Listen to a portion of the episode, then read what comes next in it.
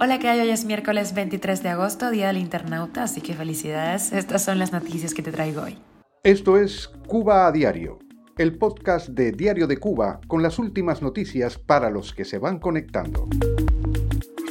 Cuba recibió 1.490.000 turistas hasta julio, que es una cifra lejana de lo que necesita el gobierno para cumplir su plan anual.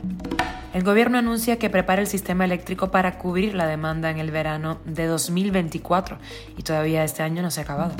La crisis sanitaria cubana se agrava y los pedidos de auxilio en las redes sociales se disparan. Ha fallecido en La Habana el autor conocido como F. Mond, que llevó el humor a la ciencia ficción cubana. Esto es Cuba a Diario, el podcast noticioso de Diario de Cuba. Las autoridades cubanas no han logrado aún que la isla reciba ni la mitad de los casi 4 millones de turistas internacionales que se han propuesto como meta para cerrar este año. Hasta julio arribaron a Cuba un poco más de un millón de visitantes extranjeros, según un reporte de la estatal Oficina Nacional de Estadísticas e Información. Pese a que la cifra de este año es mucho mayor que la del 2022, aún el número no alcanza los niveles prepandemia. El Ministerio de Turismo pone esperanzas en los viajeros chinos, pero parece que la lejanía complica los planes. En febrero último, el Ministerio de Cultura y Turismo de China puso en marcha un programa para reactivar los viajes hacia 20 destinos, entre ellos Cuba. La semana pasada, la isla recibió un primer grupo de vacacionistas chinos tras la interrupción en 2020 por el coronavirus.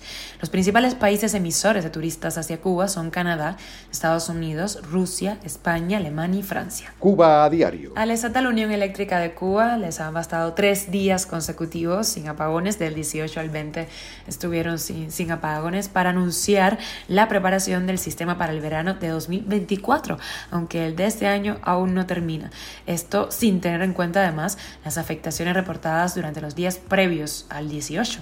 El alivio podría estar relacionado con los envíos de petróleo de México, que ha suministrado alrededor de 2 millones de barriles de petróleo a Cuba en los últimos cuatro meses. De esta forma, el país gobernado por Andrés Manuel López Obrador, aliado del régimen, se ha convertido en el segundo proveedor de combustible de la isla, solo por detrás de Venezuela. En mayo, el gobierno había prometido una mejoría en la situación de los apagones para el verano, y aunque los apagones de 2023 han sido algo menos severos que los de 2022, los cubanos no han dejado de sufrir afectaciones en los días más calurosos del año y los pedidos de auxilio y las denuncias por falta de medicamentos y tratamientos se extienden por toda Cuba desde hace meses con mayor fuerza, llegando al extremo de que algunos médicos han renunciado a su profesión por no poder realizar su trabajo en medio de la actual crisis sanitaria. El proyecto Cuba Data, a través de una encuesta de salud, reveló datos que apuntan a una crisis humanitaria. Demostraron que existe una clara tendencia hacia una mayor dificultad en el acceso a los medicamentos. Más de la mitad de los cubanos encuestados el 55,8%, calificó como imposible el acceso a medicamentos. Si se suman a ellos los que afirmaron tener muchas dificultades, el 80% de la población consultada eh, enfrenta serios problemas para obtener los fármacos que necesita.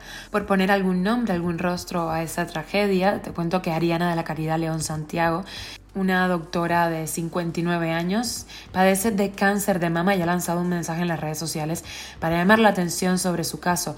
Según explicó en un video en el hospital donde se estaba atendiendo, le dijeron que no hay más tratamiento para ella en el país. Cuba a diario. Y el escritor cubano Félix Mondejar, conocido por el seudónimo de F. Mond, seguro le sonará, uno de los autores más populares de la ciencia ficción cubana durante la década del 80, cuando publicó varias exitosas novelas, falleció este martes en La Habana a los 82 años. No se sabe las causas del fallecimiento.